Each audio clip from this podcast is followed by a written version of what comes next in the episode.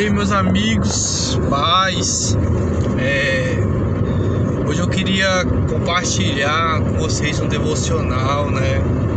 Que eu tenho refletido com ele nos últimos dias. O Senhor tem. O Senhor incomodou muito meu coração, né? acerca desse assunto. É, que é sobre o chamado do Senhor, né? De Deus para as nossas vidas.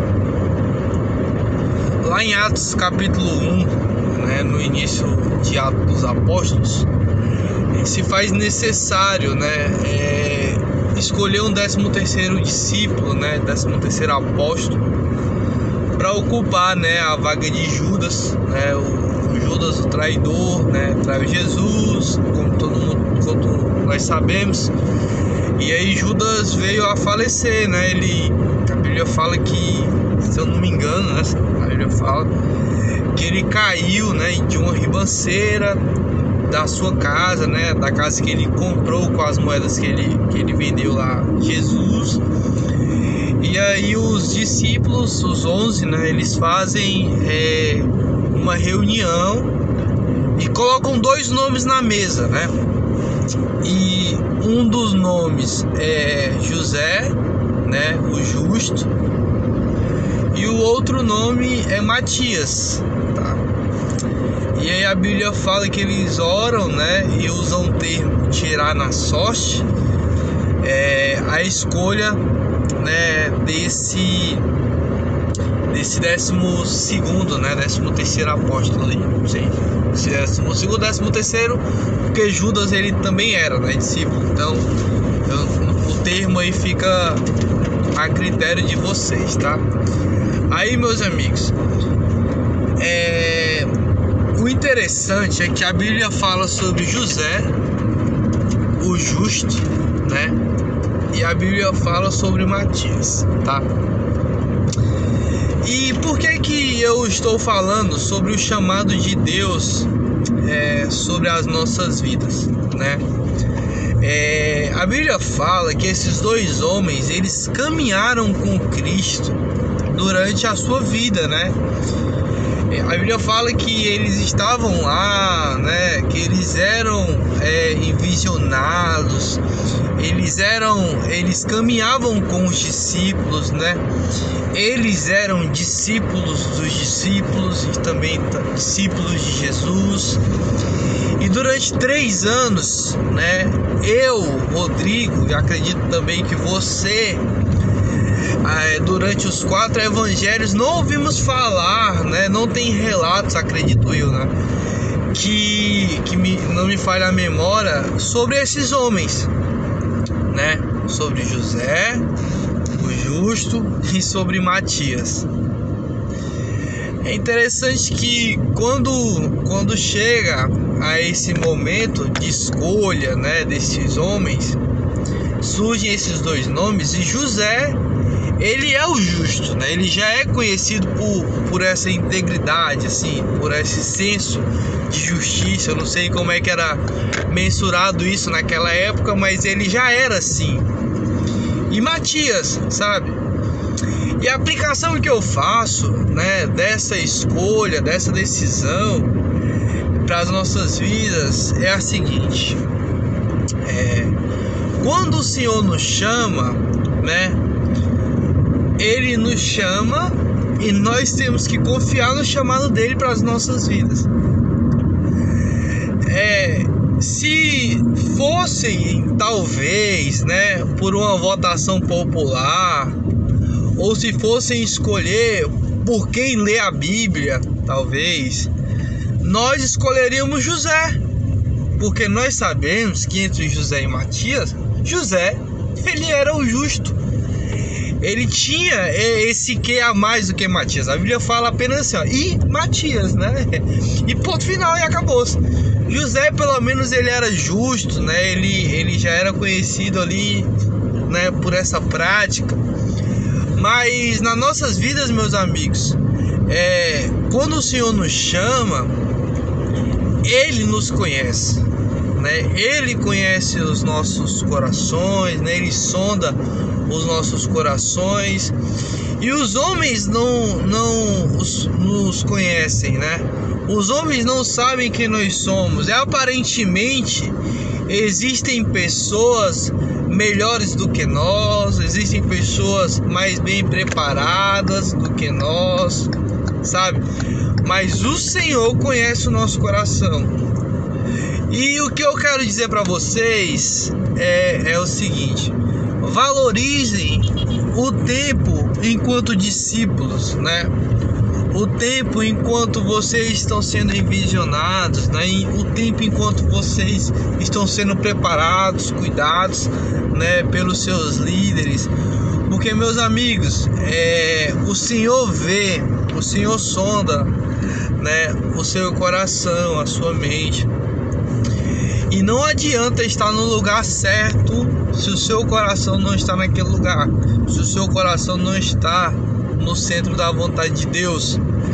A Bíblia fala, né, lá em Mateus, na oração do secreto, que Deus ele ouve e vê, né, quando você se retira para um canto para fazer a sua oração em secreto, sabe?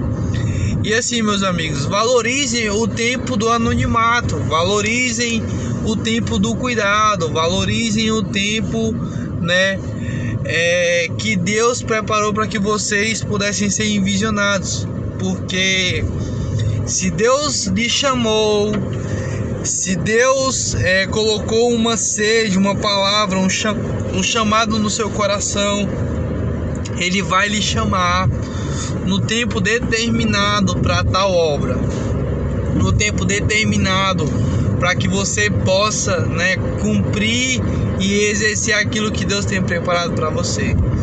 Eu sei que as estações, os tempos, eles são muito difíceis, né? Eu sei que nós passamos por situações desanimadoras. Eu sei que nós pensamos que essa hora não vai chegar, a nossa hora não vai chegar. Mas enquanto nós estivermos com esse pensamento de que a nossa hora não vai chegar, é, de fato ela não vai chegar porque a hora não é nossa, né? O tempo ele é de Deus e a hora ele é de Deus e o seu ministério, né, as suas ações, elas são do Senhor. Elas têm que ser submetidas, submetidas ao Senhor, tá? Então, meus amigos, é isso, sabe? Seja um ótimo discípulo, tenha um coração ensinável. Eu sei que é muito difícil tratar com orgulho, né?